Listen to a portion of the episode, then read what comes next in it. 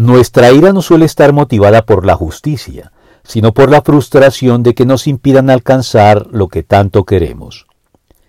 En relación con la ira o el enojo, Pablo nos recuerda, citando y complementando el Salmo 4, que si se enojan, no pequen, no permitan que el enojo les dure hasta la puesta del sol.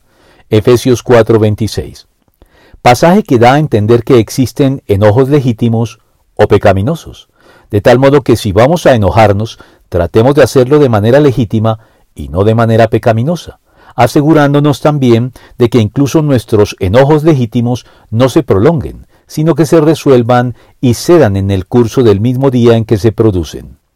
Y como ya lo señalamos, un síntoma claro de estar siendo víctimas del enojo o la ira pecaminosa es el hecho de que nuestra postura no pueda ser satisfactoriamente defendida mediante un razonamiento llevado a cabo con argumentos sólidos expuestos con cabeza fría,